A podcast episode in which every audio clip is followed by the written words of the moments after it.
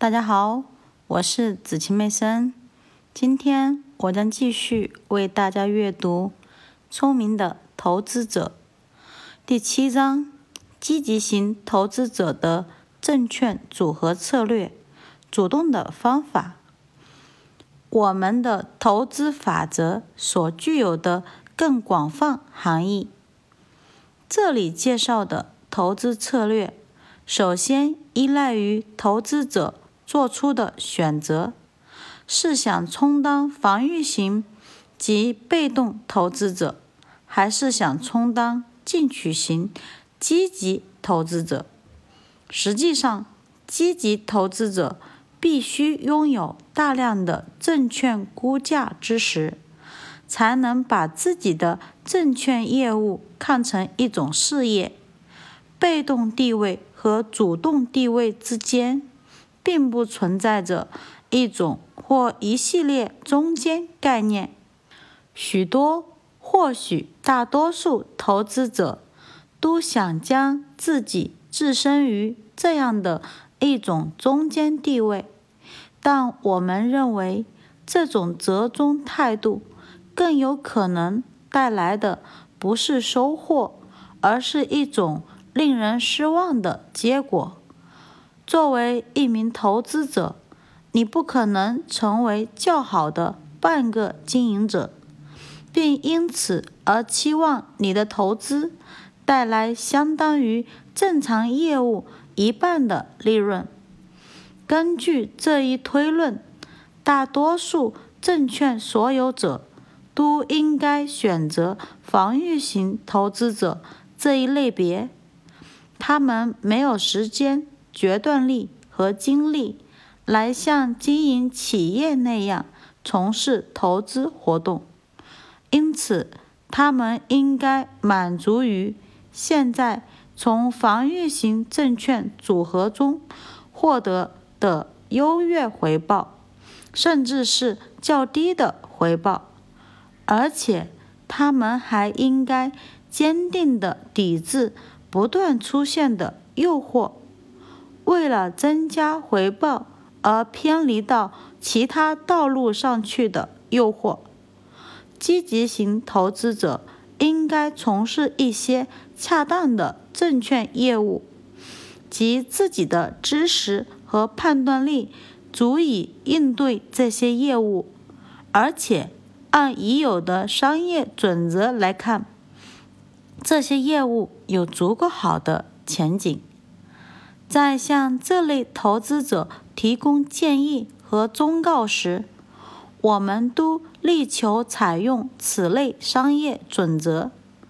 在向防御型投资者提出建议和忠告时，我们主要遵循心理上和数学上的三个要求：基本安全性、选择方法简单。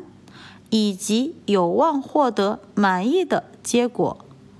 利用这些标准，我们可以在所建议的投资领域排除几类证券。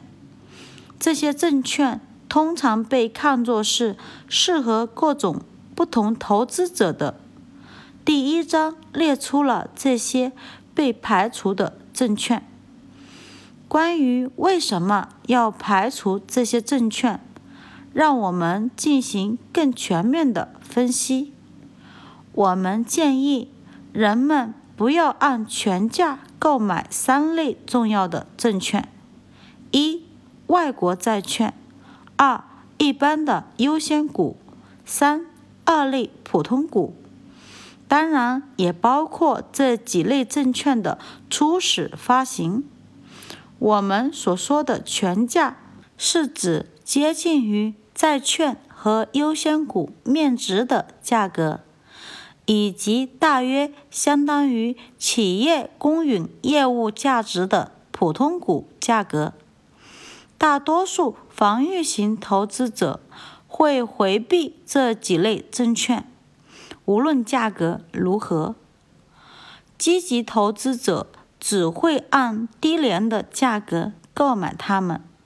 我们定义的低价是指价格不超过证券评估价值的三分之二。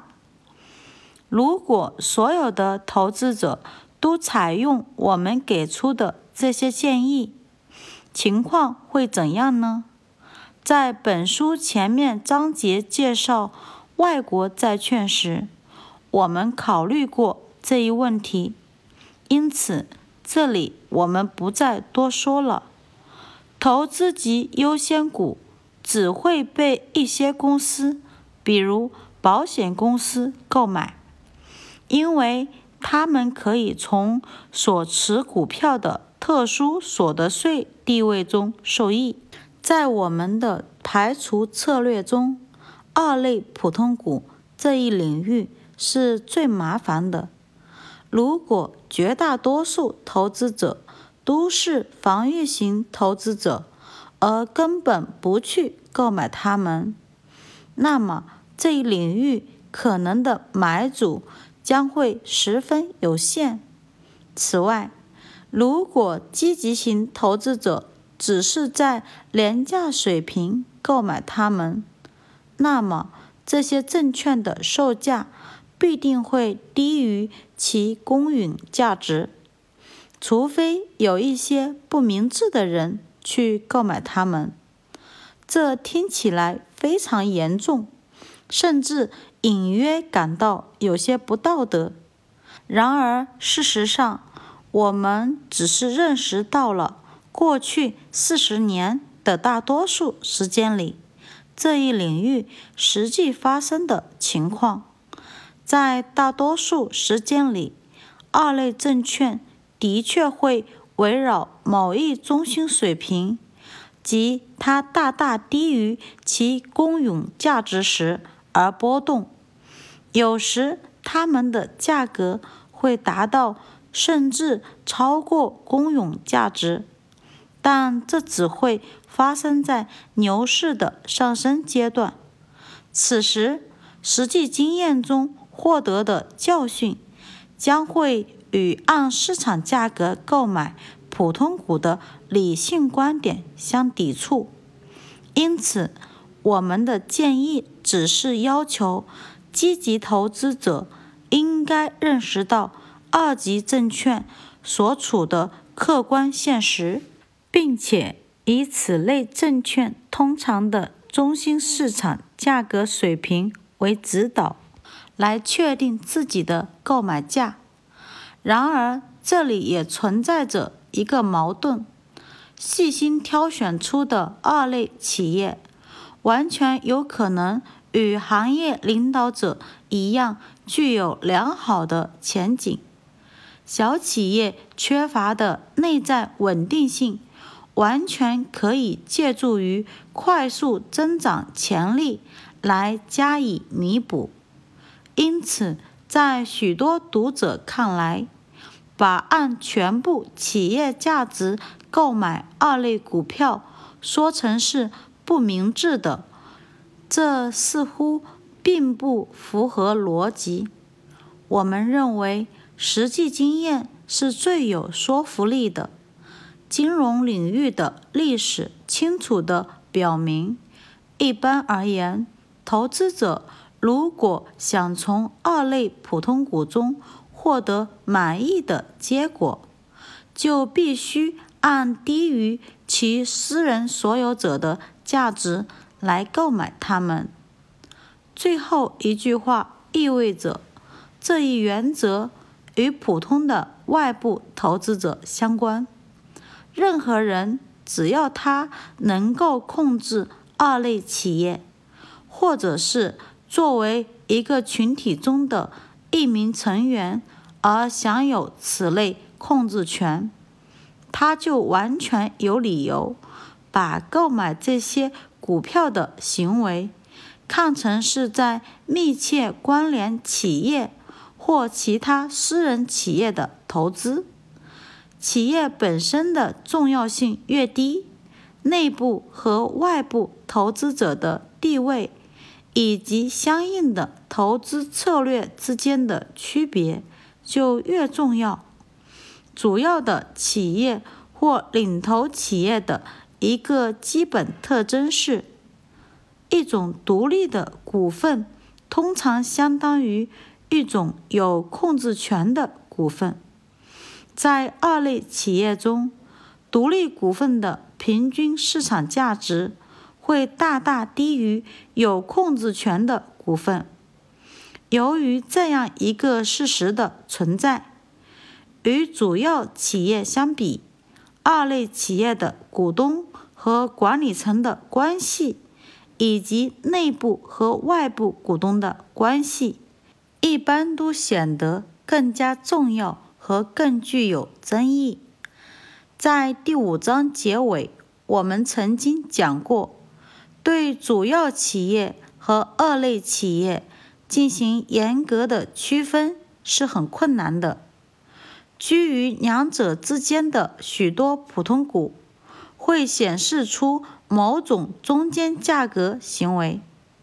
有的投资者会以低于账面值或评估价值的小幅折价购买这种普通股。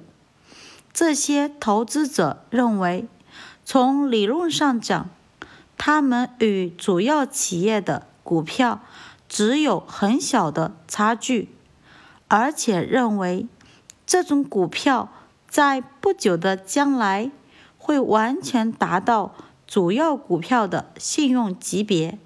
我们认为这种做法不是不符合逻辑的，因此在主要证券和二级证券之间。不需要做出精确的区分，因为如果这样做的话，那么质量方面的较小差别必然会导致应有的购买价之间出现重大差别。这种说法表明，我们承认普通股的分类存在着一个中间地带。尽管我们不赞成对投资者的分类也存在这样一个中间地带，这种明显的不一致是源于这样的原因：在某种证券上的看法出现一定程度的不确定性，并不会带来巨大的损害，因为这些情况。都属于例外，而且在这件事情上没有太大的利害关系。可是，投资者在防御地位和积极地位之间的选择，对他而言是极为重要的。因此，他不应该在这个基本决定方面模棱两可，或采取折中做法。感谢您的收听，我是子晴妹生。明天我将为大家阅读第八章《投资者与市场波动》。我们明天见。